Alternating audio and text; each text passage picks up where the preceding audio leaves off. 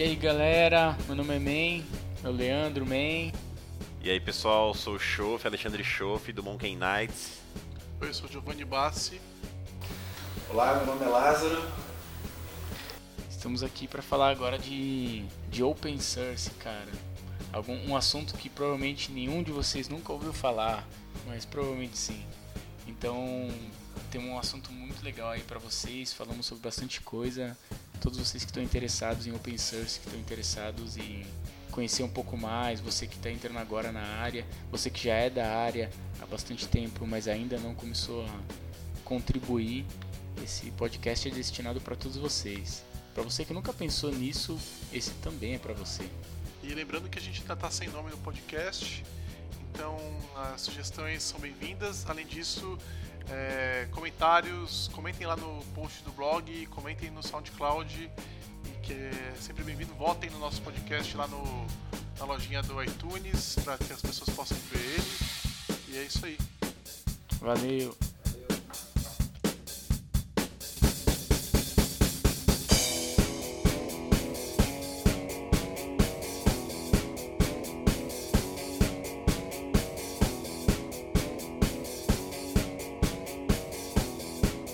Cara, acho que a primeira coisa que fatalmente num podcast sobre open source seria a gente perguntar, cara, de onde vem o open source? O que, que é open source? Qual é a história? What the fuck é open source? Exatamente isso. Tá, código aberto, né? Open source. Mas é, e aí que tá, né? Open source ou free software, né?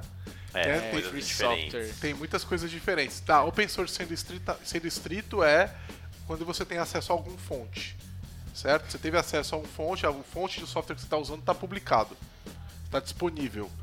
Não quer dizer que você pode copiar esse é. fonte, é. não pode dizer que você pode compilar esse fonte, não quer dizer que você pode fazer. Não quer dizer nada a respeito disso. É, quer dizer que o código está publicado. Fonte do Windows do Windows 98, se não me engano.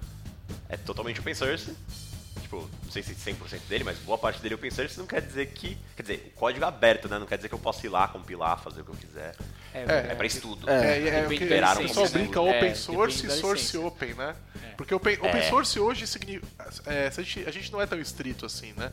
Open source, a ideia do open source também está ligado geralmente a licenças que permitem que a gente faça coisas com esse código, né? Então tem a, a, a OSI lá, a OSI, né, que cuida do Open Source Institute, é isso? É o. É, acho que GPL, se não me engano. É. A GPL que ela cuida do Open Source Institute, que na verdade que ela, ela foi a primeira iniciada, né? No, Mas não quer dizer que o código é gratuito. É do Creative Commons isso? Oi? É do Creative Commons? Não, ela veio do Free Software, Free Software Foundation. Ele é defende... Open Source Initiative. Isso, isso que eu ia comentar aqui, ó. Tem até o link que deles ela traz, aqui. ela basicamente fala, cara, é seu. Você quer estudar? estuda. Você quer alterar? Altera. Fica à vontade, é seu, você faz o que você quiser. Então, apesar Ela é mais de, aberta. Apesar de open source significar código aberto, é, o, o termo open source carrega um peso que não é só de código aberto. Né? É, tem a e, ideologia. Que é uma, toda uma ideologia que tem por é. trás, né? E aí, o que, que é free software, então? É código grátis? É um, o software livre, software livre é. Software livre, não é grátis, é, é livre. Exatamente. É, é, é complicado, tem muita terminologia. É, então ainda tem a tradução para o português, né? É. é... traduzido errado. Exatamente. Tem então, free software é software livre, não gratuito. E é livre no sentido do quê? Usar à vontade. É, não, você não paga para usar, né? Essa é a ideia, né? Você não paga para usar. Você, ele é aberto no sentido de que você tá aí para você usar ele. Não paga para usar é freeware. Não é free software. Ah, e tem tipos de licença, né? Você pode ter um, um software lá que você pode usar é, na instituição de ensino, alguma coisa assim, mas você não pode revender isso de alguma forma. Não pode usar de forma comercial. É, da sua licença, então, né? software livre, na verdade, significa é, que é, você pode usar livremente. Você não tem nada te impedindo de compilar esse código, de ler esse código, de é, forcar esse código, né? Isso é código livre, né? Verdadeiro é importante saber livre, né? a diferença dessas coisas quando você, por exemplo, quer escolher uma licença para um software que você está fazendo e quer distribuir. Né? E tem um site legal para isso que é o choosealicense.com. É, ah, ele é mantido, sim. se não me engano, pelo próprio GitHub. Ah, Ele começou com Oh, bem legal. o Hack, é. Phil Hack participou foi? dessa iniciativa, né? E, e é legal porque ele ajuda você, mas já dentro do mundo open source, né?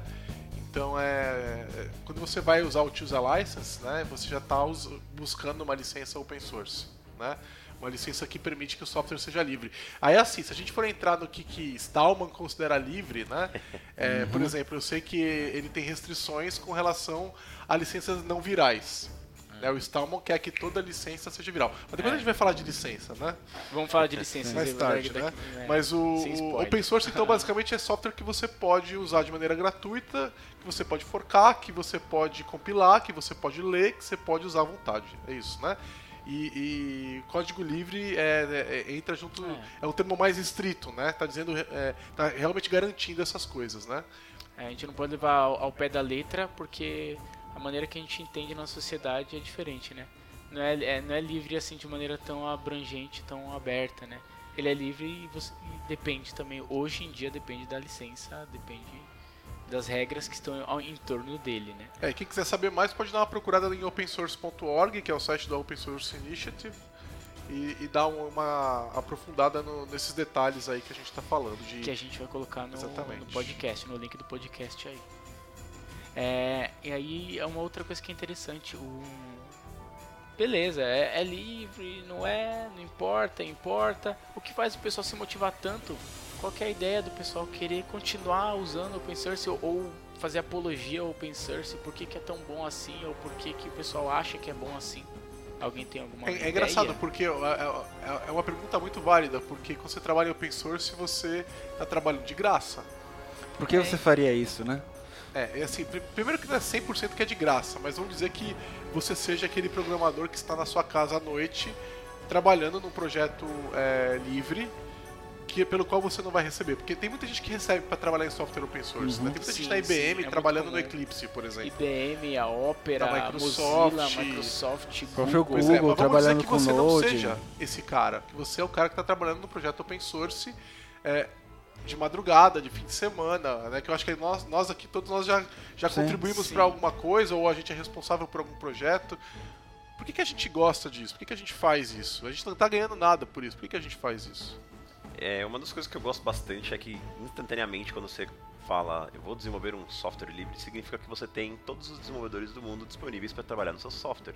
Contanto que eles tenham interesse, contanto que você tenha a disponibilidade deles, todo mundo tem essa possibilidade de meter a mão no seu código, né? Então isso faz com que você pense fora da caixa do problema só do ponto de vista do seu problema ou da sua solução e você vê o ponto de vista de outras pessoas. A partir do momento que você compartilha, você realmente tem a opinião dos outros. Isso eu acho uma coisa muito legal. Esse é um dos motivadores para software livre, na minha Tá, opinião. mas isso é para você fazer, tornar, um- esse é um motivador para você ter um projeto com código livre, né? Por que, que eu, eu vou contribuir para o seu projeto? Não é meu projeto? Por que, que eu faria isso? Porque se o meu projeto te interessa, você melhora, você resolve problemas dele, e à medida que você resolve o problema dele, eu posso resolver o seu problema. É todo mundo tentando se ajudar. É, eu, acho, eu acho muito legal a- o conceito de que você pode participar de uma coisa que você nem conhece ainda direito, entendeu? Então você tem um projeto, é, por exemplo, como, sei lá, trabalhar com o compilador Roslyn, né? Tem o projeto do Code Cracker, que é um exemplo. É, você pode ir lá e pô, começar a estudar, ver como as pessoas comitaram as coisas lá, como elas escreveram aquele código e você começa a aprender com aquilo. Então acho isso uma coisa do, do open source que é extremamente motivante e ela atrai muitas pessoas, né? É um conceito muito animal do, do meu, meu ponto É, de vista, aprende, né? Você aprende. Você está pondo uma ideia do- de você observar como as pessoas trabalham para você se melhorar? É isso? Você vê isso no open source? Então, esse é um ponto, né? Esse é um ponto. Outra coisa é a questão do conhecimento coletivo ali, né? Você tem. Você se melhorar também quando você faz um código e as pessoas criticam ele de maneira construtiva. Sim, talvez.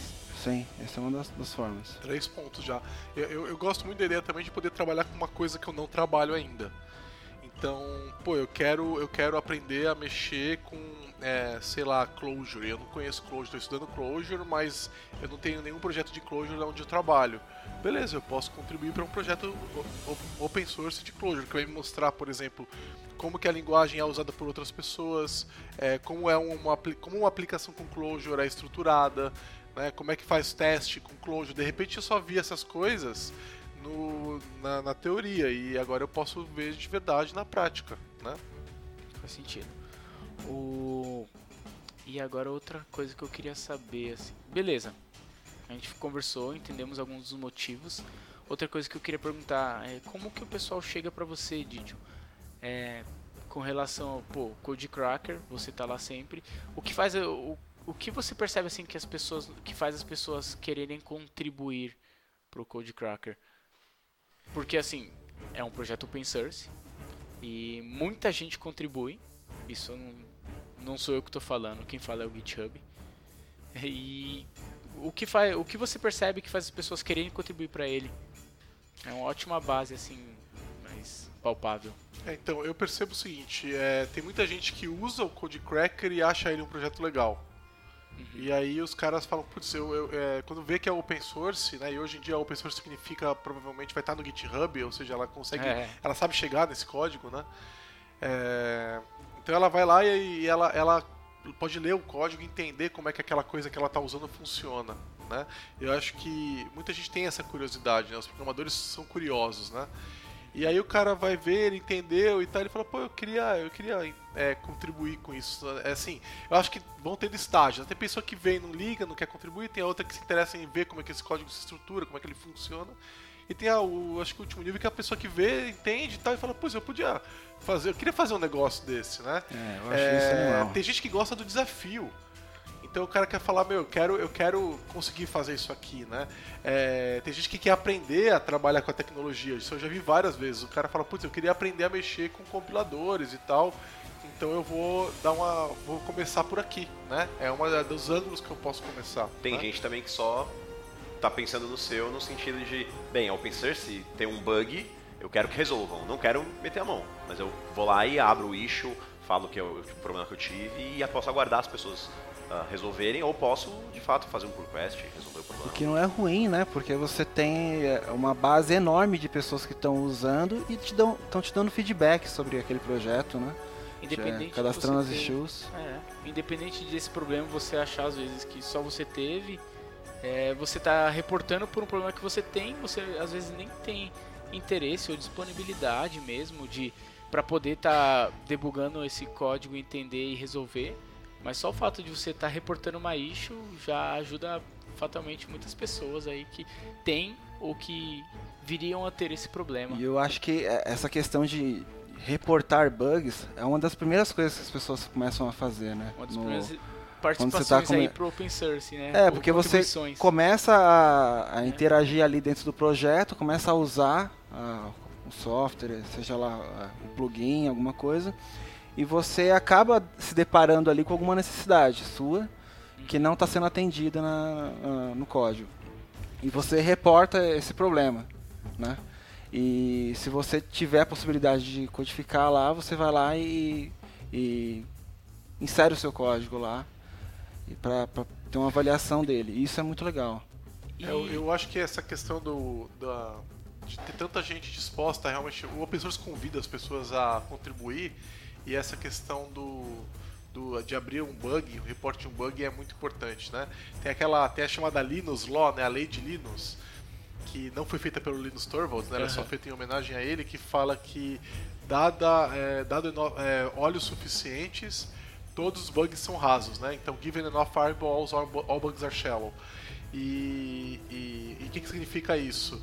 É, vai ter tanta gente olhando para esse código que nenhum bug vai passar despercebido, né? Vai, em algum momento nós vamos encontrá-lo, né? Você tá pareando com o mundo inteiro. Você tá pare... é, é, isso, é, é isso não é exatamente a maior verdade do mundo, porque existem bugs em software open source, é lógico, porque é software, então tem bug, né? É, se Mas tem bug. E, também, e também não é todo mundo que tá afim de ler o teu código fonte, né? Mas mesmo assim vai ter mais gente do que haveria antes, né? Então, se o seu código for fechado, se está fechado num time lá de X pessoas, Mas se você tá com ele aberto, você tem aí 10x, 30x, 100x, 1000x, né? Então isso aí ajuda a diminuir a profundidade dos bugs mesmo. Olha, e é muito importante, o pessoal que está ouvindo, se vocês encontrarem um bug no software open source, por favor, vão lá, abram um issue no GitHub e ajuda a gente. Olha, é, é complicado. Eu vou até puxar uma coisa aqui que eu já passei por isso. Quero até ouvir o que vocês têm que falar disso. É, eu já cheguei a querer contribuir para um, para um software open source mesmo, porque eu usava ele, só que eu acabei desistindo por conta do código. Quando eu, eu, eu simplesmente não consegui entender, cara. Vocês tão- Vocês estão indo, mas é verdade. Eu já eu cheguei a conversar com, com, com o pessoal que mantinha com os criadores. Falei, caras, vou ajudar vocês, gostei, tô usando, legal. Os caras falaram, tá no GitHub, toma aí. Quando eu comecei a olhar ali, simplesmente eu... Sabe quando você trava? É, e olha, na verdade isso é um dos grandes problemas de software open source, documentação. Às vezes a gente tem muita gente querendo contribuir para o software e tem Sim. pouca gente contribuindo na documentação do software. É, é um dos problemas ainda, que é cultura, né? A pessoa tem que, tem que entender que não adianta você ter o melhor software do mundo sem ninguém saber usar. É. É, e todo o projeto open source sofre disso. É, se, quer dizer, aqueles que não são é, só Mantidos alguma pagos por gra- grandes é, empresas, é. exatamente, né? Mas é fato, as pessoas não gostam de contribuir documentação. Toda vez que alguém ia lá no Codecracker e mandava um pull request para docs, eu ficava muito feliz, porque é, realmente ajuda muito, assim, né? Ainda hoje, de vez em quando, chega um lá e você fala, putz, você manda mais obrigados pro cara que manda doc do que pro cara que manda feature, porque é tão raro. Deve ser um motivo, Caramba. deve ser um dos principais motivos de software open source morrerem. Falta de adoção por falta de documentação. Sabe uma coisa que é super Sim, interessante? Tem algumas comunidades. é, eu, eu posso falar porque é uma comunidade maravilhosa. Eu falo da comunidade PHP. uma das coisas que o Caraca, pessoal tem, que é, que é uma iniciativa que eu acho super interessante, é, é essa. O pessoal valoriza muito ah, quem contribui para a documentação. Por exemplo, você tem um, uma, você tem um editor de texto no site do php.net para você conseguir editar a documentação na linguagem que você queira. É absurdamente simples, você não precisa baixar nada, instalar nada, conhecer de nada, você consegue simplesmente se cadastrar lá e sair editando. É, essas iniciativas também acho que elas ajudariam bastante vários projetos, né? No GitHub tem muito disso hoje, né? Hoje tem muito projeto que você simplesmente você tem os readmes aí de acordo com a linguagem. Sim, é Isso padrão, né? Muito, cara. Readme, Muito. é, E Markdown, build. acabou. Todo mundo hoje conhece Markdown. Faz muita diferença. Se você tem seu projeto open source aí, você conseguir abrir aí a possibilidade de você, das pessoas é, pra, o- com outras linguagens, faz diferença, cara. Padronização, né? É um negócio importante. E agora, de onde veio a ideia aí do. Qual que é a história do open source? Quem pode dar um, um papo pra gente sobre isso? É, Então, acho que a- assim, é, lá pra década de 70, 80, o negócio era muito bruto, né? É, você era muito difícil você ter um controle de versão, é, a comunicação era despadronizada, existia muito retrabalho. é, e no meio de tudo isso é, existia um questionamento do, do porquê eu fazer algo livre, né?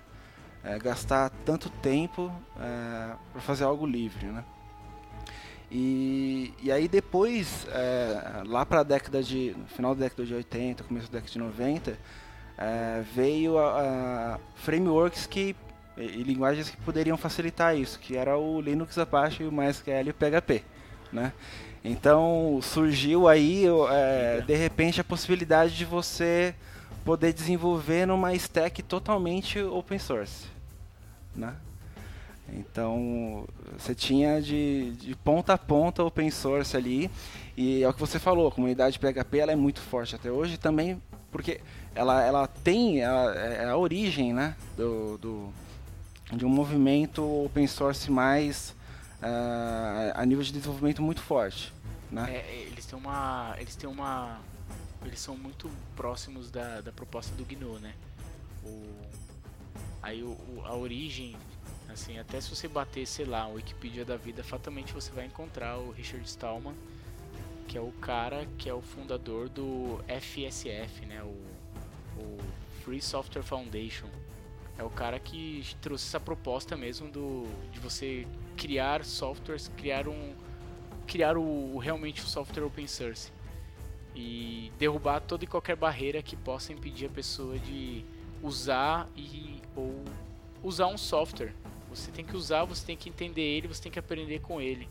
Defende isso até hoje, até ele é uma pessoa bem ativa né, nisso, né, né na, nessa proposta e putz, faz muita diferença. Até pro, acho, se eu não me engano, no próprio Netflix hoje tem um tem um documentário sobre hackers que ele faz participação também. É, na net você vai encontrar muita participação, né, sobre a proposta de open source. Para quem curte Linux, tem um cara também antigo chamado Foca Linux, que Foca ele Linux, tem que a- falar. Velho, hein? é, ele Ah, é bem antigo, cara. Só que ele é bem antigo e bem atual até hoje. Muita gente usa ele para tirar a LPI. Caramba. É muito forte. Ele criou simplesmente o, a- o site dele para como maneira de estudo dele para Aham. poder tirar a certificação de, de Linux Administrator, né, de sysadmin, né, de Linux. E ele e criou uma, uma, uma documentação tão boa que muita gente usa ela para estudar, para tirar certificação e tira. É muito surreal isso, é muito interessante. O cara fez isso de maneira open source na filosofia GNU e mesmo assim o cara deu certo, na verdade, né? E todo mundo Eu queria, queria lembrar de um fato que aconteceu em 1976, que acho que alguns de vocês já conhecem, mais exatamente em 3 de fevereiro de 76, quando o Bill Gates publicou uma carta chamada Open Letter to, to Hobbyists, uma carta aberta aos robistas, né? É, que é um marco, é um marco na história da computação, né? Aonde ele fala que ele e o Paul Allen é, gastaram horas e horas e horas desenvolvendo o Basic, né? E que mais tarde viria a se tornar o Visual Basic, né? Mas na época era um projeto bastante interessante e que ele fala todo mundo adora o Basic, todo mundo só dá elogios ao Basic, mas é, ele fala assim, gastamos mais de 40 mil dólares desenvolvendo, em horas desenvolvendo Isso em 1974. em 70 É, tipo, antes de 76, né? Não, não, Então- digo, é, isso, desculpa, 76, em 1976. Imagina Isso. qual é o valor disso hoje Isso, em dia. é. exatamente. A gente pode estar falando de muito dinheiro, né, pra época, pra, pra algumas pessoas, pra empresa que mal existia, né, que era, já era a Microsoft. E ele fala assim, pô, é, todo mundo adora tal, mas no entanto, menos de 10% das pessoas que estão usando o Basic pagaram por ele. Né? E o valor que a gente recebeu de royalties pelo, por esse software, né, que é o valor da licença, né, faz com que a gente tenha recebido um salário de aproximadamente 2 dólares por hora. Caramba. É, e ele fala assim, isso não é certo, isso impede pro, pro- olha só que importante a- essa declaração e como ela é perigosa, né? Mas tem que ser ouvida com contexto, mas ele fala assim, esse tipo de coisa é roubo, que ele tem razão, é roubo, as pessoas estavam roubando o software que ele fez e ele, ele, ele deixa isso claro várias vezes, né? Mas o ponto mais é, perigoso é onde ele fala assim, isso impede bom software de ser criado. Porque a gente não vai ter interesse de continuar fazendo software se a gente não recebe. Certo? Isso é uma verdade. Essa carta é meio que vista como uma carta anti-open source, claramente anti-open source. E, e Sim, se sim. você parar pra pensar no- nas iniciativas da Microsoft até recentemente, né, até um, 10 anos atrás, né, é, ela, era, ela ainda vinha muito com essa visão. Né? A gente tinha aí Steve Ballmer no começo da década de- de- passada, de 2000, aí, né, mais ou menos, falando que o open source era um câncer. Né? Por quê? Porque essa Caramba. ideia é, se você não está pagando por esse software, você está roubando e ele, e ele é, tem que ser pago. Né? O open source não é o jeito de fazer software. Né? Então, essa iniciativa ela permeava muito os anos 70 e os anos 80. né? Então, a gente não tinha uma cultura de compartilhamento, que é isso que o Lázaro estava trazendo pra gente. Né? Essa, é, é difícil você entrar no mundo de software né? e, a gente, eu não vou te mostrar meu código. Né? Então, era um momento muito diferente do que a gente tem hoje. Faz sentido também, né? 70. Você tá vindo. Você tá vindo de uma. da era industrial, onde muda tudo, cara. Puta. É, né, nessa lá. época aí era impensável, né? Você gastava um- uma energia muito alta, a, o ferramental era baixo, a- Produção, comunicação era deficiente e alguém falando, ah, não, vamos pegar esse código aqui e disponibilizar para todo mundo era absurdo. Capitalismo É, à e- flor da pele. Você tá trabalhando, você quer receber, não tem po- não tem- Era, era a forma de monetizar naquela época, né? Hoje em dia sim. existem, deze- por causa da internet, existem dezenas de outras formas de você monetizar um software que não pelo, pela venda da licença. Claro, depende do software, é, ele encaixa no modelo open source ou não. Existem cenários em que não faz sentido. Se você tem um algoritmo que só você sabe e você ganha dinheiro por isso, sei lá, estou exagerando um, um ponto. É, às vezes vai fazer sentido você não abrir esse software. Se, se é a sua única forma de monetização, Faz sentido. O próprio Twitter, é, o próprio o Yahoo, Facebook, eles O algoritmo são de muito busca do open Google source. é aberto, exato. o algoritmo de busca do Google é aberto, exatamente. mesmo assim a gente usa todo dia. O core não é aberto e faz sentido e é justo isso, é seu negócio, é o core. Agora, a tecnologia que você utiliza para resolver algumas coisas que todo mundo necessita e todo mundo resolve cada um da sua maneira, faz todo sentido você abrir para ajudar todo A mundo. base, né? É, é isso aí. Mico, o que, que aconteceu que começou a mudar? Quando é que começou a mudar isso? Não, então, a- aí o que acontece? É, a galera que desenvolveu a- essa stack mais open source, o principal questionamento deles era, era o seguinte, né? É, nós pagamos muito por licenças que nós não precisaríamos pagar. Nós queremos desenvolver software sem depender de, de ambientes proprietários. Né? Então, a, a partir daí a coisa começou a ter um rumo diferente, né? Ah, Via-se um valor em, em organizações, inclusive, de, de terem interesse em, em terem um ambiente open source ali, ou pelo menos se aproveitar disso, entendeu? E nessa época também surgiu algumas plataformas onde você poderia colocar lá o seu projeto, né? Que era o SourceForge, era o principal, né? E hoje eu nem sei, existe ainda o SourceForge? Eu já acho que já morreu, tá né? abandonado É. e hoje em dia não é legal você nem baixar coisa de lá, porque É, eles totalmente colocado uns spywares nos executáveis, né? Então é, Caramba. teve, teve um monte de denúncia nesse respeito, é meio complicado. Mas foi realmente uma, uma base muito importante, né? É, Início e, de tudo. e aí no meio de tudo isso ali, próximo dos anos 2000 ali, é, num e-mail que o Linus Torvalds estava trocando lá com, com o desenvolvimento do Linux, com a galera de desenvolvimento do Linux. Aí você vê, o pessoal se comunicava por e-mail, era bruto o negócio. Eles eles estavam questionando o, controle de versão que eles tinham lá na época, que eu não sei se era o CV SVN. Não, era o Perforce, acho que era Perforce o nome. E já era um sistema de controle de versão distribuído. Aham. Era tipo, era parecido algumas características com o que a gente tem no Git hoje. E a gente até acho que falou isso no podcast anterior, Falando né? do de Git, a gente falou sobre isso. Um pouco da história e, e nesse contexto aí é, surgiu um controle de versão que permitia facilitar esse desenvolvimento de uma forma muito, muito maior, né? E surgiu a plataforma ah, do GitHub, que permitia você eh, fazer isso de uma forma muito mais amigável do que só ali uma, uma linha de comando ali bruta, né? E você começou a tornar a- a- o ambiente de desenvolvimento open source muito mais aberto para a galera.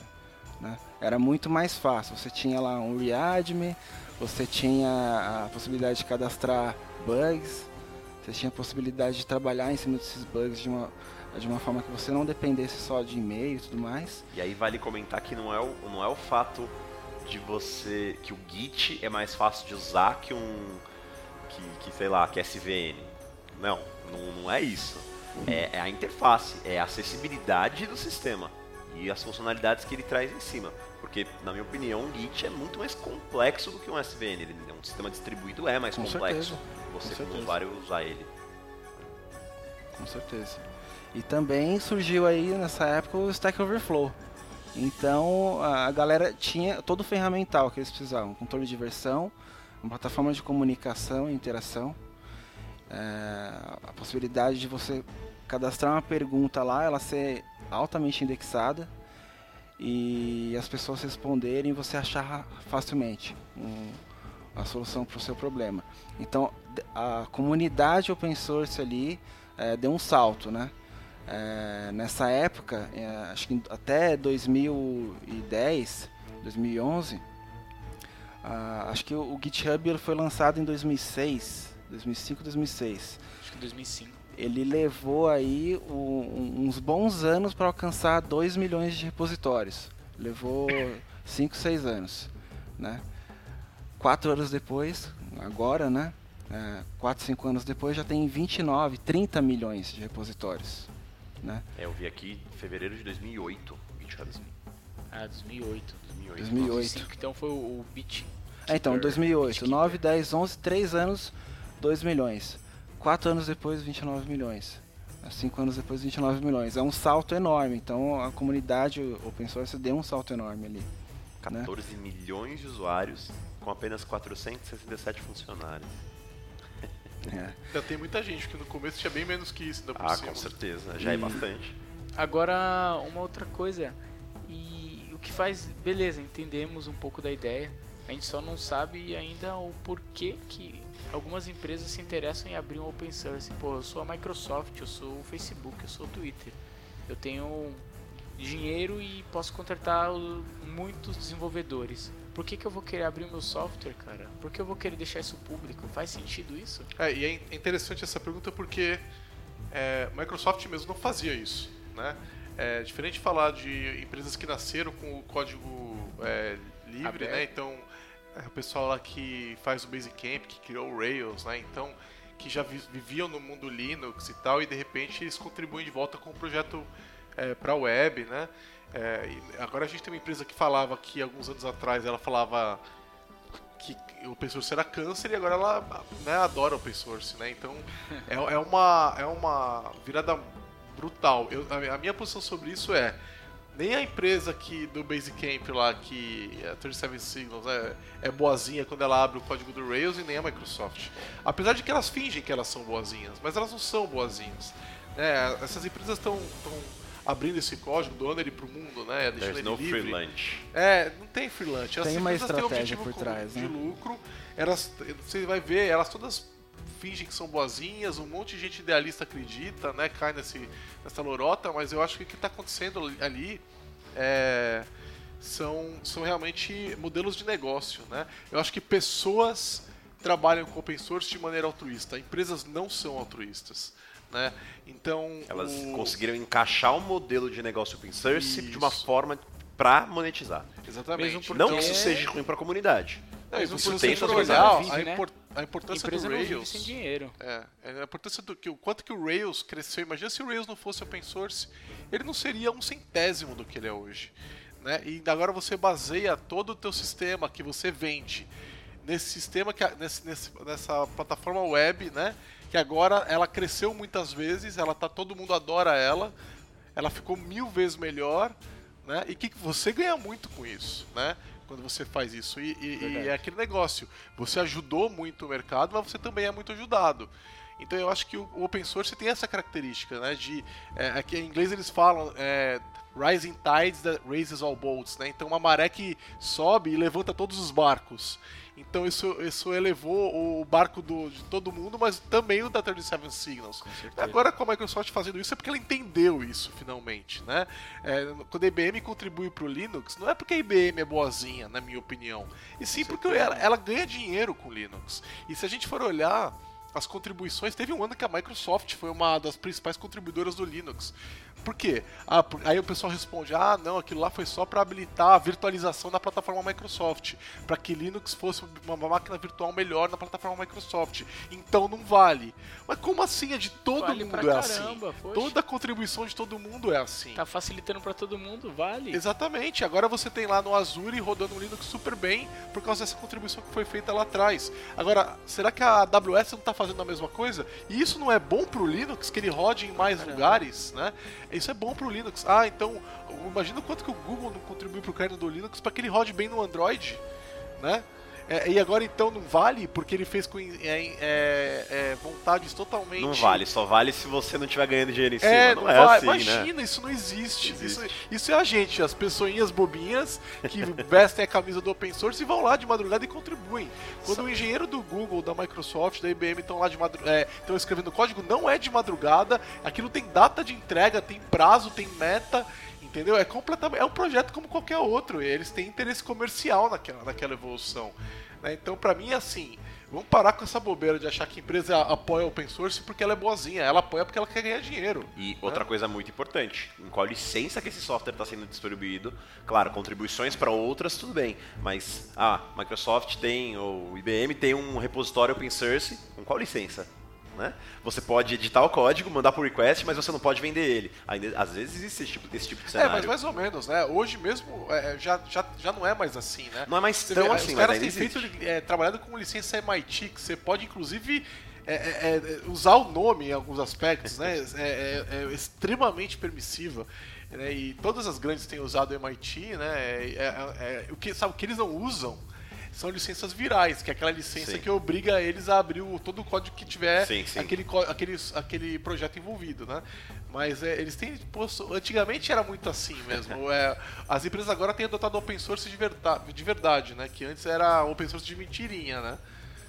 É, teve esses tempos agora, é, assim, ele não foge da, da ideia de open source, mas ele, mas não é diretamente, é diretamente código na verdade, que a gente tava eh, viralizou esses tempos no Facebook a o, acho que era a FIAP que tava lançando uns hackathons, só que ela Sim. era FIAP, Eu não sei se era FAP. era FAAP. Não, não lembro. É, tinha uma universidade que ela tava lançando os hackathons e ela de, no termo que você que você assinava para poder participar dizia que você tinha que todo software que fosse feito lá, toda e qualquer ideia que fosse construída lá era de propriedade deles, né? Não foi uma Isso. faculdade, não, foi uma empresa privada que Foi empresa que privada. foi discutido lá, não foi uma faculdade. Quer dizer, uma faculdade muitas são privadas também, mas era uma outra empresa. É melhor a gente nem falar o nome. Olha, não- então a gente tem que dar um não- pi aí depois.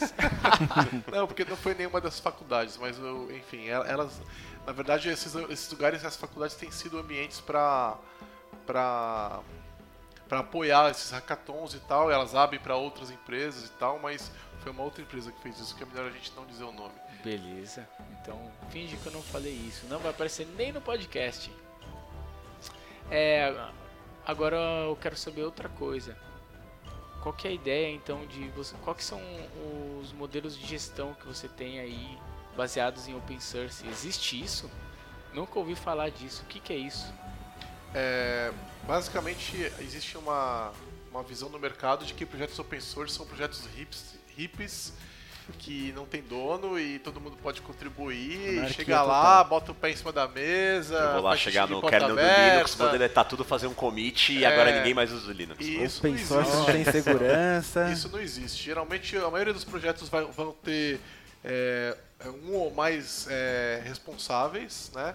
É, o responsável não é só a pessoa que tem direito de commit no repositório, né? Os que a gente chama de core committers. Né? Core committers são as pessoas que podem commitar no repositório sem abrir um pull request, certo? Elas jogam direto o código lá no, no projeto e não precisam de um pull request, né?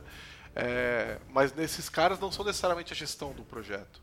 Né? Então, é, a gestão do projeto muitas vezes tem um- uma ou mais pessoas ali cuidando daquilo lá, elas, e elas dão a direção de para onde vai o projeto. Né? E o- um dos modelos mais comuns que a gente tem é o chamado de Benevolent Dictator, né? Que é, que, que é o Benevolent Dictator, né? É o cara que é, vai dizer o que vai ser feito e se você não concordar com ele, tudo bem, mas você não vai poder contribuir para o projeto. Sem código seu aqui. É, exatamente. Então, é, ele é, é. É por que é benevolent, né? É porque é um trabalho, é uma iniciativa legal, bonitinha, open, free, tudo. Mas quem manda nessa porra sou eu. Olha só. né? É muito comum isso. é, não é um problema na maioria dos projetos. é, a- você consegue muitas vezes influenciar essa pessoa e né, quando ele não é um cara totalmente estúpido num relacionamento humano, quanto como o Linus Torvalds, por exemplo, que é um cara que você consegue conversar e tal, o negócio geralmente flui bem, né? É, outras vezes você tem esse cara que não é assim geralmente um ditador, mas você vai ter um comitê de pessoas cuidando daquilo. É o que acontece com o Roslyn, por exemplo, no, nos casos C Sharp, eles têm um comitê de gestão da linguagem. É, esse, esse é interessante porque isso não é aberto, apesar de que as discussões que eles têm, eles publicam depois no GitHub as- a- como foi a conversa, às vezes eles publicam fotos é, das conversas, mas as conversas não são livres, elas não são abertas. Eles até tão- já falaram de fazer elas é, gravadas, assim, ao vivo, para as pessoas poderem ver, até agora não aconteceu. Mas não é uma conversa aberta, ela, ela nunca vai ser bidirecional. É, eu não posso entrar nessa conversa quando ela está acontecendo, eu posso comentar nela depois que ela já foi feita, né? Mas é um comentário, não é um envolvimento direto, né? Então é, esse é um outro modelo que acontece muito, principalmente por empresa privada que tem um projeto livre. O, no, no PHP tem um grupo chamado PSR, é, que é um esse grupo ele, eles definem quais são os padrões de desenvolvimento para frameworks e projetos em PHP. Eles definem tipo melhores práticas. Acaba sendo uma definição open source, só que é, segue essa mesma ideia. Lá, por exemplo, você só pode. Ele é bem. É, é aberto, as discussões são, são feitas no gru, em grupos com lista de e-mail. E é interessante que você, para você participar, você tem que ter um projeto open source de mercado. Então, vários frameworks do PHP, ou projetos, ou iniciativas, os, os, as pessoas que são core developers, digamos, core committer de, desses projetos, eles podem participar para dar votos. Existem propostas, e aí o pessoal vota, todo mundo discute, e depois chega a alguma iniciativa, chega a alguma conclusão para depois publicar para a comunidade. E aí o pessoal acaba seguindo, porque existe uma classificação. É, o cara que está mexendo, o cara que está votando é um cara que, fa que faz o, o, framework que você utiliza, né? Isso segue na mesma linha de, de projeto open. O projeto open, então, ele é, um, ele é diferente de um open source? Sim, totalmente. Não tem nada a ver uma coisa com a outra. É, open source não quer dizer é, gestão compartilhada, não quer dizer que você pode influir na direção do projeto, não quer dizer absolutamente nada disso. Né? Simplesmente quer dizer que aquele projeto é, é pode ser é, copiado, forcado, é etc, etc. Não tem nada a ver com a gestão do projeto. Isso vai em todos os níveis. O próprio kernel do Linux, você não vai chegar na, no repositório oficial do kernel do Linux e falar, não, agora isso vai ser assim porque eu quero. É, então, tem aí, aí tem toda uma questão de tem toda uma questão de ética no open source. Né? Ética no open source é, geralmente diz o seguinte: isso vale para qualquer projeto. Não mande código que não foi solicitado. Entendeu? Se você quer contribuir para um projeto, verifica se o que você quer fazer é uma coisa que o projeto precisa. Então abrir o issue pra antes de mandar issue. o pull request. É. Não, é, exatamente. Antes de como pensar em codificar, né? Exatamente, né? antes de qualquer codificação. Então se você tem um projeto no GitHub, isso significa vai lá, propõe o issue, geralmente você vai ter, antes de abrir o issue, você vai ter lá um documento de contribuição que você vai ter que ler para entender, porque às vezes tem issues que eles não querem que você abra. Que você vai abrir e o time do projeto vai fechar logo em seguida. Sim. Vai falar, não, vamos resolver isso aqui. Né? Então, desde a abertura da ideia, você tem que ver se, uh, que tipo de ideias o projeto está aceitando. Né? Depois que você propuser a ideia, eles podem falar, beleza, gostei, mas não é você que vai fazer né? A gente tem essa ideia muito estratégica e eu quero que uma pessoa de tal time que já tem uma certa idade nesse projeto, já tem, já tem um certo histórico faça. É, então você vai ter... para projeto, mas, né? É não, bem, é, bem isso complexo. é muito comum. Isso é, é e muito isso comum. acontece com muitos projetos. O próprio Node, ele, ele variou, né? Teve uma equipe do Node lá que criou um outro framework, que é um fork do Node, que é o I.O., IO.js que é uma galera que discordava do, de algumas coisas de como o projeto estava andando. Uh, não sei direito ao certo se era uma, uma relação mais direta ali com o Google e, e as decisões Na que verdade, eles tomavam, eram né? pessoas que é, eram muito interessadas no projeto do Node que davam, é, não estavam em, em, acordo com a maneira com que o Node estava sendo gerido, que tinha uma influência muito grande da Joint, que foi uma grande apoiadora, sempre foi uma grande apoiadora do projeto, só que sendo ela uma empresa de nuvem, é, se, a, se, as versões do Node saírem, saíssem muito rápida, muito rápido, o mercado ficaria assustado. Então a impressão que dava é que a Joint estava segurando as releases do Node. Sim. Então você tinha toda uma comunidade de, que, que era muito interessada no Node, querendo que ele andasse mais rápido, e uma empresa aparentemente segurando o, andamento. Então o que, aconteceu? É uma licença open source, os caras forcaram e chamaram de outra coisa, que foi a IOJS, e falaram: beleza, fica com o seu Node aí que a gente vai ter um muito melhor que o seu. E aí eles forcaram mesmo, isso dividiu a comunidade, uma, é, cada vez mais gente começou a, a ir para o mundo do I.O., até que o pessoal do Node falou, isso não é bom para a comunidade, vamos reunir, eles conversaram, criaram a Node Foundation é, para gerir o projeto, e aí eles juntaram o I.O. no Node, tanto que você tinha a versão... O que acontece? É, você tinha 010 a 012, aí e, de, e, tipo, uma das coisas que o mercado reclamava, que a, que a comunidade pedia é vamos lançar uma versão 1.0, vamos parar com esse negócio de 010, 012, 014, sei lá. Aí o que aconteceu? Os caras forcaram logo de cara lançaram a versão 1. Depois Olha continuaram evoluindo, lançaram a versão 2. Continuaram evoluindo, lançaram a versão 3. Aí eles conversaram e saiu a versão 4. Então o Node tem 010, 012 e 4. Porque a 1, a 2 e a 3 são as versões do I.O. Né? Então, e agora a velocidade é muito maior, você tem um, um, você consegue atender as duas coisas. Então o Node agora tem uma long term support, uma versão de long term é, de, de longo prazo de suporte, que é lançada a cada dois anos que são as versões pares, por exemplo, a Quem versão que dá 4, suporte? a. Não, a, a- o, quem dá su- é, suporte, por exemplo, encontrou bugs, etc., são os próprios mantenedores. Ah, legal. Não é Poxa. suporte de, ah, você pode É, ligar e eu vou te atender. Não, é o suporte de, eu garanto que eu vou corrigir esses bugs, entendeu? Legal. É, então essa versão de long term, elas são as versões pares que saem a cada dois anos. Então é, saiu a versão 6 agora. E vai sair a versão. Eu não sei se é cada dois anos, acho que é um ano e meio. Cada 18 meses eu acho que sai uma versão é, nova. é, que aí a versão é, não é a cada dois anos, é- acho que são 18 meses. E o, o- ela é mantida por não sei quantos anos. E normalmente você vai ter duas versões é, dessas em paralelo a valendo. Então nesse momento a gente tem a versão 4 e a versão, versão 6. Elas são de long term. E eu acho que a 012 ainda é de long term também, não, não tenho certeza. Mas o, o- E dessa maneira você atende o pessoal que quer estabilidade. E enquanto isso pode, vão saindo outras versões, versões ímpares, elas são, elas têm um termo de suporte menor, mas elas podem continuar evoluindo se você quer estar on the edge, você vai estar usando a versão ímpar também, que ela é estável, ela tem suporte, mas ela tem um tempo de suporte menor. Então você atende as pessoas mais ansiosas por novidades, versões do V8 mais novas, etc. Tal, Tipo gente. enquanto que você atende o mercado mais conservador que quer ficar numa versão estável. Então a gente tem a versão 4 hoje que ainda é estável, né, ela ainda é long term. E, e você pode, se você adotou ela um tempo atrás, ela ainda está valendo, você pode continuar usando. E... Isso é uma das coisas muito legais do open source, né, meu? Imagina, você- o cara fez um fork, começou a fazer um outro projeto que não concordava e a licença permitia. Isso é uma das coisas legais, né? E é, é uma forma de fazer pressão. Sim. Entendeu? Então se você vê que o mantenedor ele tá indo pro lado errado, você tem todo o direito de, de fazer outra coisa com o projeto. Isso já aconteceu várias vezes, aconteceu com uma SQL. Quando a Oracle comprou uma SQL e comprou, é, é, na verdade não compraram uma SQL, acho que veio junto da Sun, né, na hora na compra da Sun lá, tal, né? E, e o mercado virou e falou nem a pau.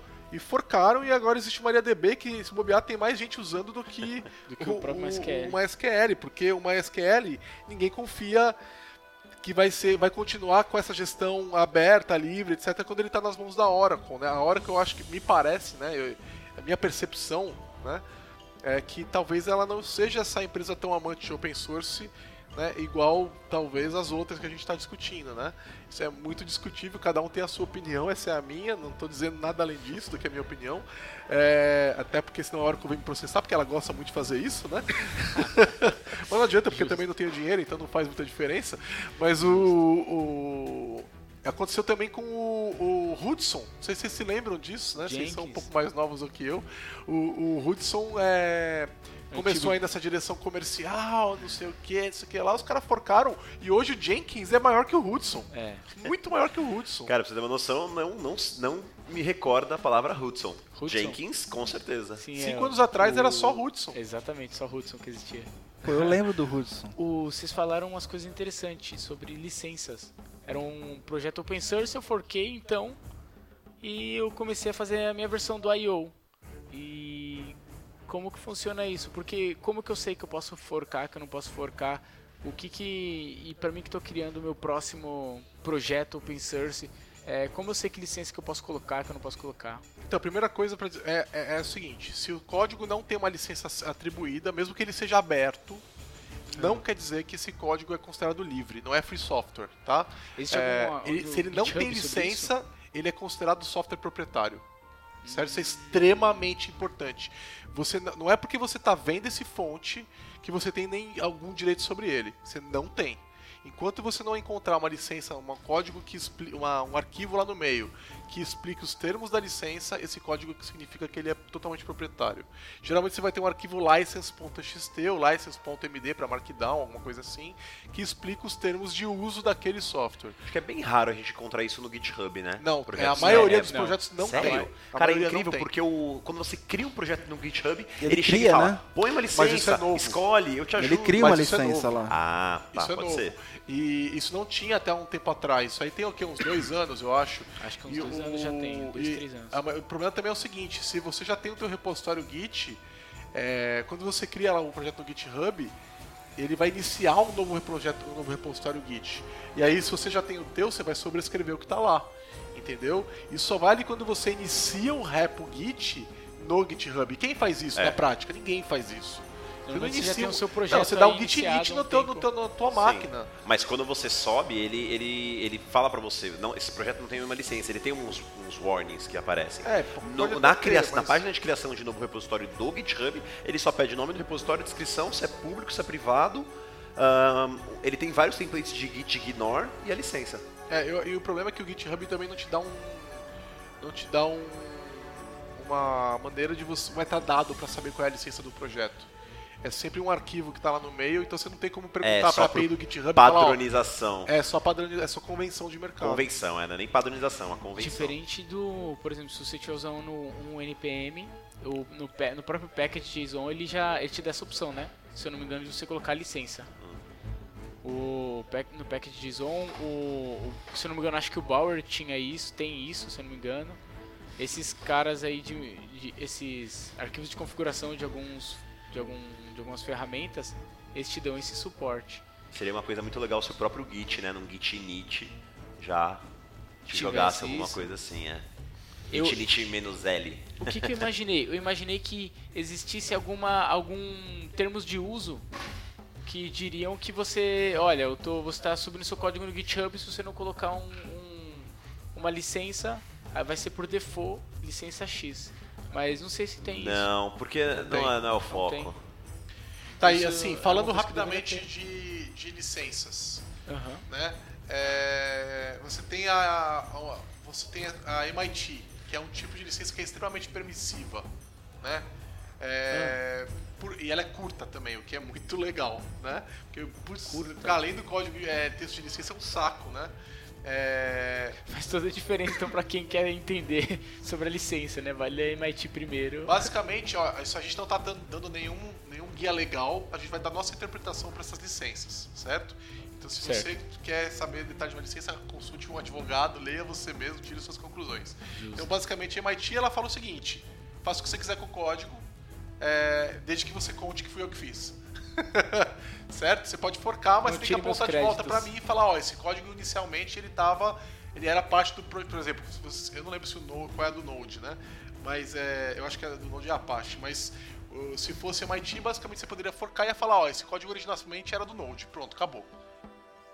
A Apache 2 é, é bem parecida com a MIT, ela é bem mais comprida, só que a Apache 2 ela, ela demanda que você é, que os contribuidores é, estejam licenciando ex- é, explicitamente o código para os usuários. Então é o seguinte, quando você contribui código com a licença Apache 2, é, você está dizendo o seguinte: eu estou é, doando esse código para o projeto e já de cara esse código também é, passa a ser Apache 2 e ele está licenciado para os usuários desse código. Eu não conhecia a diferença. É, e algumas pessoas elas pedem, alguns projetos inclusive pedem que essa que essa contribuição seja feita de maneira expressa.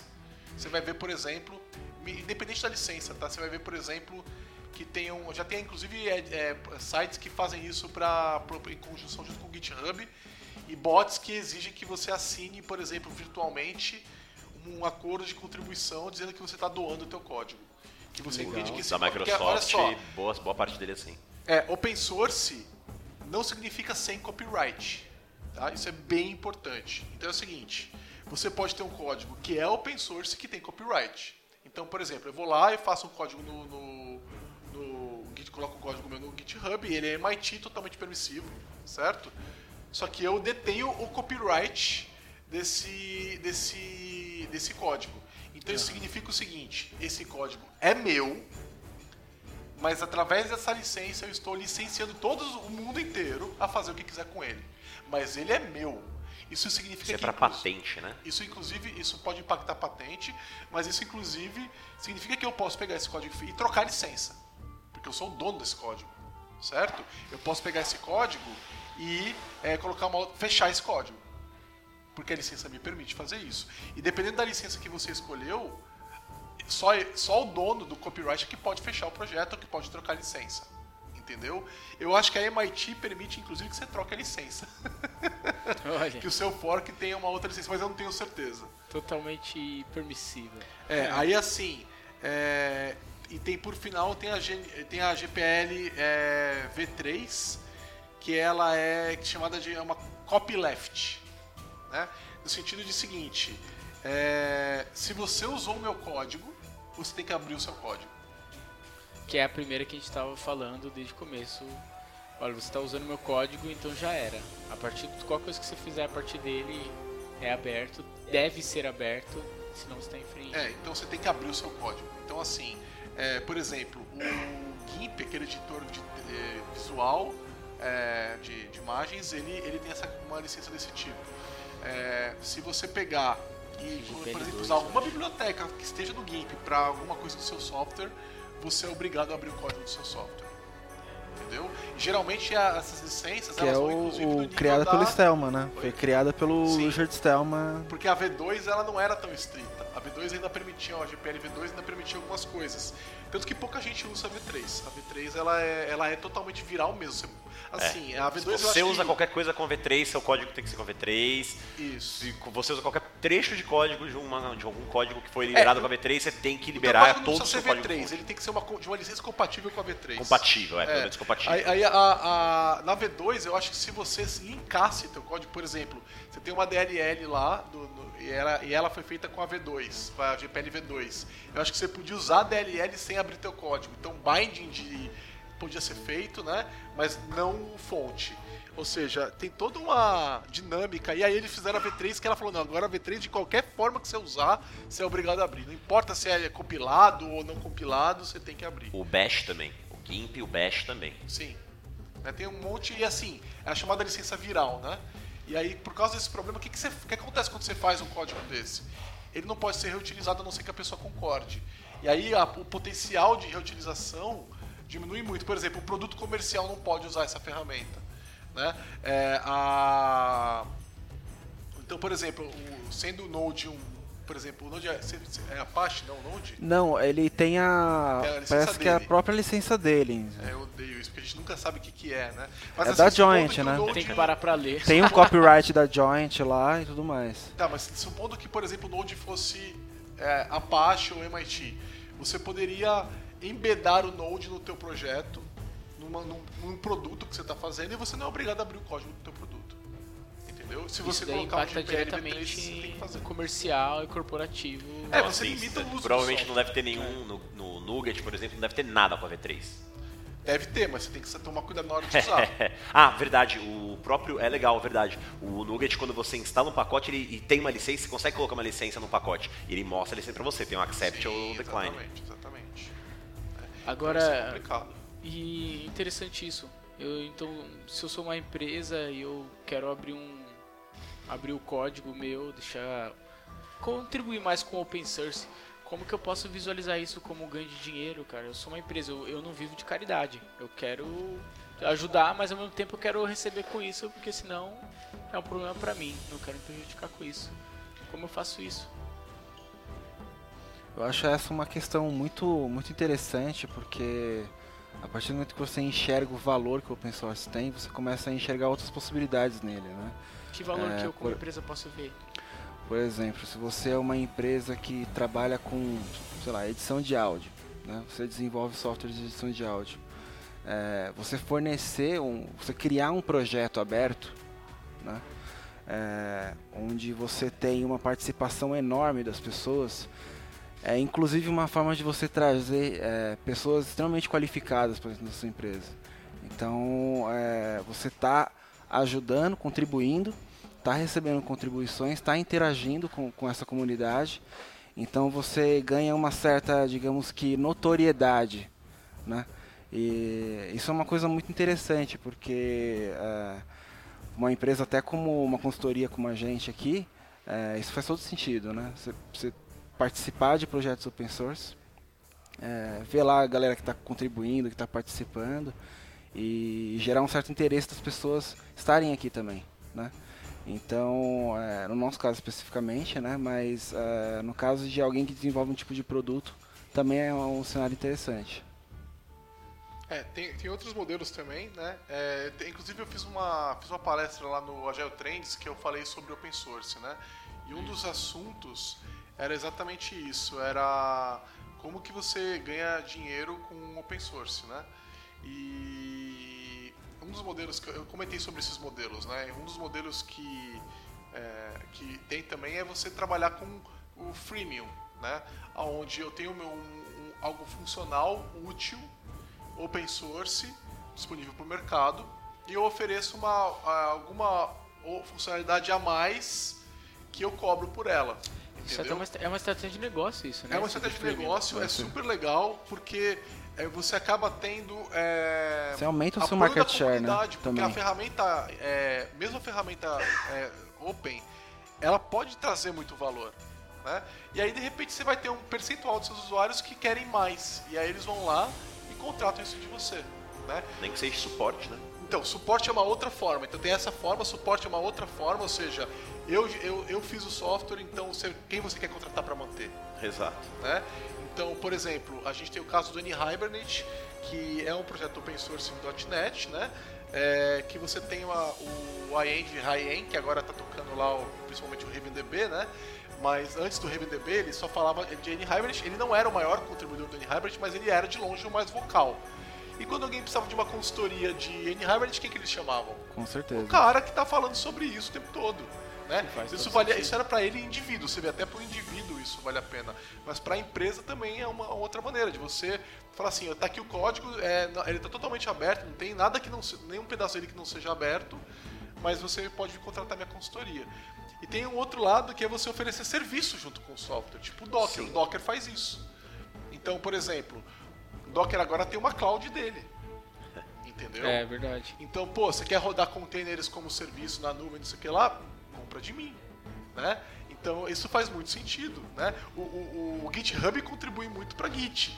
Por quê? Porque ele vende serviço. E a mesma estratégia. A mesma o estratégia. Trello usa a mesma estratégia. O Trello, o putz, todo mundo hoje em dia, todas as grandes Meu, empresas é, usam isso, né? PagSeguro, todas as empresas de pagamento, boa parte delas, as SDKs são abertas. Por quê?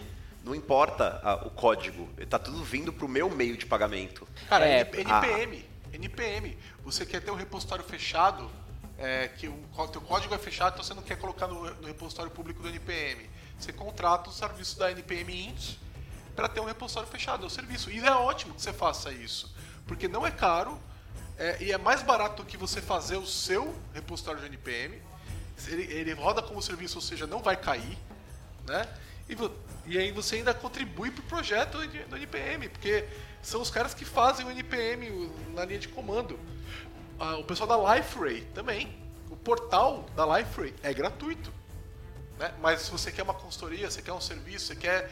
Eles oferecem uma série de serviços. É um, é, meu, é um, é um software de portal excelente, gratuito. Entendeu? O VSTS também você consegue usar ele de maneira gratuita. Ah, mas não é open source. Mas não é open source. Não é open o VSTS não, mas boa parte da. Boa parte não, todas as tasks são open source. As tasks de build As tasks são open de build, source. de release, são o todas Git open é open source. source. Né? Um Todas eu minto, porque tem o marketplace que não obriga você a, a ter Ah, a é, task como mas open uma boa source. parte é. E Mas, tem uns bem, que são meio a meio. Você tem acesso ao fonte porque você pode baixar ele e instalar em WordPress é. on-premise também. WordPress, o, o código é open É. source, você usa ele à vontade, só que eles também te oferecem a plataforma deles. Se você não é um desenvolvedor, você quer simplesmente postar suas coisas, você consegue. E aí se você quer, por exemplo, aí você a as limitações são o espaço, você tem limitas, é, não espaço, é na verdade é tráfego. Dependendo do seu tráfego, você precisaria pagar um, pagar. E você também, se você quiser ter um domínio seu, eles oferecem É, eles oferecem alguns proposta. serviços adicionais. É. Mas o legal é que o, WordPress faz as duas coisas. É. Eles também oferecem alguns, algum- algumas extensões que eles não abrem. Que você Sim. só tem lá. Sim, Entendeu? você consegue comprar, é, você pode fazer a sua própria, a sua própria, seu próprio plugin e cobrar por ele. É, sim, mas lá o na WordPress. store do ele- WordPress. É, não, é. mas- exatamente. E o próprio WordPress.com Tem as próprias. oferece plugins É. que só tem lá. É verdade. Né? Isso é verdade. Então, é, é- é, eles têm o, código, o serviço de hospedagem, eles têm o plugin fechado, eles têm. Ou seja, tem. tem é, todo, É, nada te obrigar. Das contas, ele é open Ah, source. não, você não precisa ser open source all the way. Sim, sim, não precisa. Depende do seu negócio, é Exato. verdade. E Isso é, é importante dizer isso, porque, a- é, mais uma vez, tem gente que acha que open source é coisa de hippie, ris- é, de hippie né? E não é. Não é necessário. Tem Até pode ser. Né, Mas não para a empresa. A empresa É. nunca é hippie. Se ela fale. As empresas É, é hippie que você um dia né, já do- conheceu na sua vida, elas faliram. Se elas você é não faliram, vão fazer elas não são source, mas hippie. vão viver de doação. Então, cara, não... Não vai rolar. É, você é, é uma é igreja. muita Um questão do, da É, plataforma então você é como serviço, né? Exato. Eu não poderia Você falar tem, isso. né? tem uma ideia de Ah, um, poder pode, né? de um- Então, uma startup, por exemplo, que é uma plataforma como serviço, você disponibiliza de alguma forma é, essa né? plataforma para ser instalada no servidor de alguém ali, né? Mas você também fala, ó, já tem um negócio aqui tudo pronto, tudo configurado, Já tudo simples, é só pagar aqui uma quantia irrisória, né? E você já tem um- uma plataforma funcionando. Quer ver uma plataforma gigante que é assim, que não é exatamente instalar no servidor, mas um aparelhinho um pouquinho menor? O Android. O Android é tudo open source. Tanto É que você verdade. tem aí uma galera forcando. Na China eles não rodam o Android do Google. Sim, Eles rodam o deles. verdade. Cyanogen aí é uma própria É. implementação. Os caras não confiam no do- Google. É. A China não confia nos Estados Unidos, É. cara. Eles querem o Android deles. Entendeu? E ele tá totalmente forcado, é uma plataforma, é, tem código fechado, tem uma parte do código que é fechada, tem serviço, tem um monte de coisa ali. E tá forcado e se bobear do Google, daqui a pouco o da China é maior do que o do Google. Já deve ser, né? Não Porque duvido, se já não for, deve ter né? mais usuários do Se que já não for. Deve ter mais usuários do que o, Pois é. o próprio Android. E outra coisa que talvez ela não tenha nada a ver, mas eu quero saber. É, qual que é a relação? Existe alguma relação de software livre para para o Agile? O que, que vocês acham? Eu, eu sei a resposta, mas eu queria saber o que, que vocês acham. Olha, Pra Agile. cara, eu acho que eu não sei te dizer não, porque a, a proposta inicial, né, do, do processo de desenvolvimento de um projeto era da engenharia e o Agile veio com vários caras, né, engenheiros de software que trouxeram essa proposta para melhorar, né? E para melhorar porque não estava dando certo. E talvez isso tenha uma gra- grande relação com, com o livre, a proposta livre, porque poxa, você foi, foi criado um manifesto ágil e foi aberto para todo mundo, foi incentivado que as pessoas usassem e alterassem, só que seguindo sempre aqueles 10 princípios que tem no, no manifesto ágil, né? Os quatro princípios. Talvez tenha. Quatro, é, 10, ó. Quatro princípios. Talvez tenha. É. Parece que são filosofias muito próximas, né? Acho que sim. Elas, elas parecem que vão muito bem juntas, né?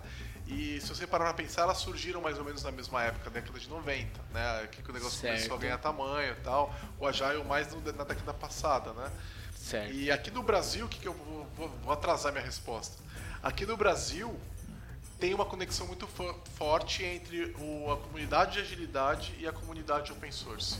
Quem abraçou a, a agilidade primeiro no Brasil foi a comunidade de, de open source.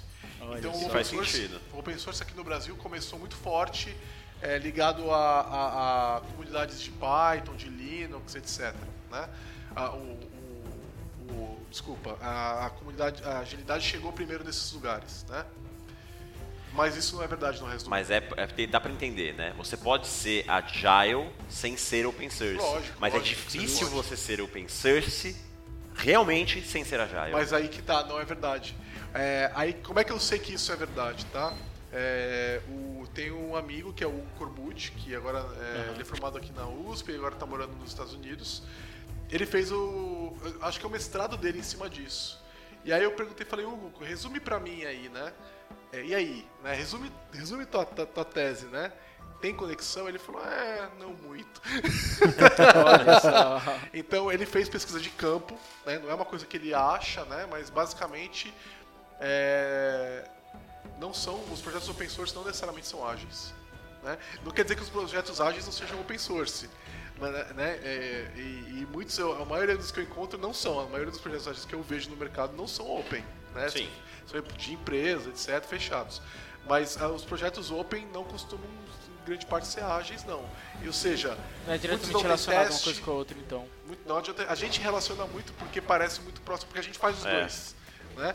É, Mas não que necessariamente eles têm, eles têm TDD, eles fazem as coisas com TDD, não necessariamente eles estão controlando o backlog deles, não necessariamente eles têm, é, entenderam? As- a- os valores ágeis estão presentes, não necessariamente eles têm um PO, não necessariamente o batch deles é, é- é menor, porque eles sabem que dessa forma eles produzem mais, não necessariamente. Até, até porque, isso. pelo fato de a gente ter muito conhecimento, a questão de ágil, é, a gente conhece a- a- muitas técnicas, né? Mas não, não está especificado lá no, no método ágil que você tem que usar tal ferramental, que você tem que usar tal processo. Então, acho que tem esse ponto mesmo aí. É, são duas coisas que eu acho que vão bem juntas. Acho que todo mundo acha, né? A gente, a gente gosta das duas, né? Mas o- elas não necessariamente vão juntas. E, e fora do Brasil, é, o movimento de, open- de agilidade não surgiu no meio do open source igual aqui. Quer dizer, pode ter até outros países que surgiram, mas não é uma coisa que é, é, é- é verdade em todos os lugares. E eu, existe algum evento de open source por aí? Já ouviram falar de algum evento? Bem, tem o Fizzly, acho que é o maior, pelo menos no Brasil. É o maior. O Garoa Hacker, ele é uma, ele é considerado um evento de hardware open source, porque ele deixa tudo aberto. Ó, que interessante. Hardware open source, né? A gente sempre atribui É, o o open source a open source. software, E mas não não, tem essa necessariamente é. obrigatoriedade. Um Tem um- simples é, design de uma mesa pode ser open source. Ou Justo. sim, né? Então, o próprio Creative Commons talvez possa pode ser considerado um open source, né? O, tem um site chamado hackaday.io. É um site de hardware open source, onde você as pessoas fazem vários hacks, internet das coisas mesmo, e você e publicam o seu projeto, desde você conseguir fazer uma impressora 3D com sucata e até fazer um- um- uma máquina que cria placas. Eu vi. Esse, esse site é muito legal, meu. É, as poucas brincadeiras que eu fiz com Raspberry Pi foram Em cima dele, das dele, coisas que cara. você viu, achou Tem umas coisas é um tipo, GitHub de do hardware, né? Oi? E é um GitHub do hardware, É né? exato, não, é muito legal, é bom, muito legal. muito. Então, o, Fizzly é, é um, é um fórum internacional de software livre, ele de fato é internacional, ele sempre recebe, lógico, é muito brasileiro, né, porque é lá em Porto Alegre, mas ele recebe sempre convidados internacionais, é considerado é, um evento internacional de verdade, que acontece é, no Brasil, né, e já recebeu é, palestrantes é, gigantescos, né, então o Mad Dog já falou, o Stallman já falou, Miguel de Casa já teve lá. É, é- é de fato um dos eventos mais interessantes. Vai, vai um público estudantil bem forte para lá, né? Que é muito interessante. É, a gente vai ter esse ano, vai ser em julho, então se quem está ouvindo dá tempo de ir ainda, né? É, vai ser dia 13 a 16 de julho de 2016 lá em Porto Alegre, lá na PUC. Ele costuma ser na PUC. A PUC é um evento, é um lugar super legal, é um lugar lindo. né, É. que tá super frio, vale a pena ir lá curtir um friozinho, né? Conhecer Porto Alegre. E é a 17 edição. É o Phillies, vai ser em 2016, mas a 17 porque eles começaram em 2000. E de maneira muito triste, o primeiro Fizzly foi o Fizzly 1. Devia ter sido o Fizzly 0, né? Que essa é a maneira Justo, correta todo sentido. de contar, de numerar as coisas. Você nunca começa pelo 1, você começa pelo 0. E pô, no, em primeiro é 2000, o né? zero. Primeiro Tava é o lá na zero. cara deles, né? Que tinha que ser o Fizzly 0, 2000, 0, 0. Agora, Faz em sentido. 2016 é o Fizzly 17, né? É que é ano fiscal. E aí, assim, é, é um baita evento legal, né? Então, todo mundo é, fala muito bem. Eu nunca tive lá, na verdade, é uma, talvez eu vá esse ano, eu tô avaliando, aí de repente dar um pulo lá. É, mas é, é um, é um evento muito legal. Ano passado bateu mais de 5 mil pessoas. Já teve ano que bateu mais de 7 mil pessoas. Cara, é muita gente. É muita gente. Né? E é um, é um evento muito legal. É, o pessoal tá geralmente hackeando coisa, tá, é, é, os, os, palestrantes são ótimos. Né? Sessões de hackathon. Eu né? quase fui, eu quase, quase a gente fechou de ir lá. Então, assim, é, eu, eu, eu caí nesse mundo de open source tarde, né? Então, acabei quando eu era mais novo, estudante e tal, não era meu, meu momento e acabei não caindo. Então, vontade de estar lá sim. É, dicas para participar e criar projetos open source. É, bom, outra coisa, beleza, então eu, eu vi todo esse podcast da Lambda, gostei pra caramba, achei super legal. Esse podcast que não tem nome, detalhe. que abriu uma issue lá. Pra... tem que abrir uma issue disso, sobre isso. E eu gostei, me entusiasmei e quero começar a contribuir. Por mais que eu tenha ouvido um monte de coisa, eu já esqueci metade das coisas que eu ouvi até agora, então eu quero saber de vocês, como contribuir. Tem um, tem um guideline bem interessante lá do, do próprio GitHub, né? Que é contribuindo com projetos open source. A primeira coisa que eles falam lá é, é cria uma issue, né? no caso se você está ah, vendo um projeto com qual você quer participar, ou você vê uma issue que você pode fazer alguma coisa e vai lá e contribui com aquilo. Né? Acho que esse é um ponto de partida. É, é uma forma de você começar a, a, participar de um projeto. Praticamente todos os projetos que eu participei open source foram, foram assim, basicamente. Tinha uma issue lá que ou eu cadastrei ou eu participei para tentar comitar nela, né? É, tomem cuidado também, às vezes a issue não está up for grab, que a gente chama. Sim, sim. É, tem, é, que significa disponível para ser uh, mexido. Então, às vezes os repositórios têm que ver se tem repositório que não gerencia up for grab. Simplesmente a issue está lá e quem quiser submete. Mas tem projetos, acho que o CodeCracker usa, né, up for grab. Usa, é um site chamado upforgrabs.net, up-for-grabs.net. A gente coloca é, na descrição. Ele é uma maneira excelente de você procurar um lugar para contribuir. O que, que significa isso? É, são projetos onde as pessoas é, elas colocam uma tag no projeto, é, indica, é, numa issue do projeto, indicando que aquela tag, é, é, que aquele issue está disponível para ser trabalhado por qualquer pessoa da comunidade. Os que não têm essa tag significa que não, são os mantenedores que vão fazer esse issue, né? É, e uma vez que alguém começa a trabalhar, eles retiram a tag, ou seja, ela não está mais disponível porque já tem alguém trabalhando, certo? É, então lá você consegue ver isso daí por exemplo, o CodeCracker você vai ter essa tag e você pode filtrar por ela e, e, e ir lá olhar. No upforgrabs.net eles já te linkam direto para essa tag de, de, acordo com o projeto. Cara, e é engraçado que o que mais tem tag aqui é projetos .NET. Tem .NET, C Sharp, JavaScript, Web, F Sharp, Open Source, são as, são as mais populares e .NET é a mais popular. É porque é uma iniciativa que começou no... no Sério? Ah, que legal. No, no .NET. E tem um outro muito legal é, chamado First Timers Only certo? O First Timers Only, ele é, ele é uma maneira de você dizer para as pessoas é, que, olha, você nunca contribuiu para um open source, então vem cá que tem uma issue para você. Entendeu? Então, por exemplo, no CodeCracker tem algumas dessas. Poxa, tipo assim, putz, eu nunca mexi, eu nunca, nunca trabalhei com compiladores, eu queria começar e não tenho ninguém que me ajude aqui e tal. Qual, qual é o mais fácil que eu possa começar? Aí você marca um, essa issue como up, for, é, como up for grabs e first timers only, né? Fantástico. Então é, é, é, lá, é por lá que você começa, né? Pelos primeiros passos, né?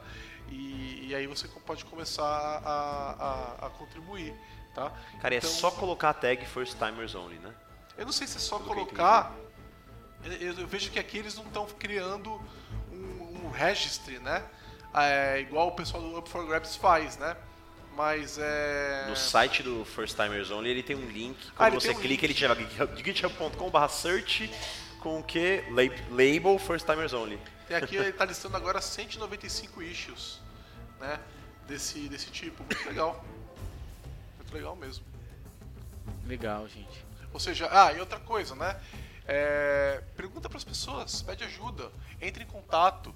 Né, muitos projetos têm o Gitter, né, que é um lugar onde você pode colocar um chat, né? um chat para conversar com as pessoas, ou um Jabber, ou um Slack. É, entre em contato com as pessoas, né, pergunta para os mantenedores que, é, se eles recomendam algum issue, né, e não é só com, com pull request, né, é, ajuda com documentação, ajuda com crie issues quando você encontrar um bug. Contribuir não é só contribuir código. Né, é contribuir todas essas coisas, né? É você fazer um comentário às vezes sobre uma issue que está rolando, Uma que você concorda, que você discorda, que você quer, quer sugerir uma, uma direção. Tudo isso é contribuir, né? Então, se você não se sente à vontade ainda de contribuir, código Java, C Sharp, JavaScript, Até mesmo contribuir testes. com comentários, Faz com um testes, teste para um né? código. Isso Verdade. vale muito. É, então, muito legal, caras. Gostei pra caramba, gostei desse papo. Você que tá ouvindo aí, que gostou, dá um likezinho aí. Se você estiver no Facebook. Se você não tiver, pega o link, compartilha, fala que gostou. Se você não gostou, critica, tem que criticar, tem que falar, não concordou com alguma coisa que a gente disse. Ou a gente falou alguma besteira aqui, ninguém aqui é expert de tudo, ninguém é ninguém é um deus aí do conhecimento, então tudo que a gente está passando são, são experiências nossas e, e conhecimentos nossos. É muito bom todo mundo estar contribuindo, conversando, falando, é isso é bom para todo mundo. Pra, no, no pior dos casos, a gente pode no próximo podcast ter o nosso assim como tem no, no ZOF, né, o nosso momento IE6. A gente poderia ter o nosso momento IE6 aí, Que onde você triste, fala, "Ô, momento então, E6. teve esse, essa gap aí que a gente teve no último podcast. Ó, fulano criticou sobre isso, apontou esses pontos aí, são bem Contribua ajudando a definir o nome do nosso podcast também. interessantes. E mande comentários pra gente comentar no próximo dele. É, É isso aí. exatamente. Legal. Maravilha, Valeu, pessoal. gente. Falou. Valeu, pessoal. Tchau, tchau. Falou.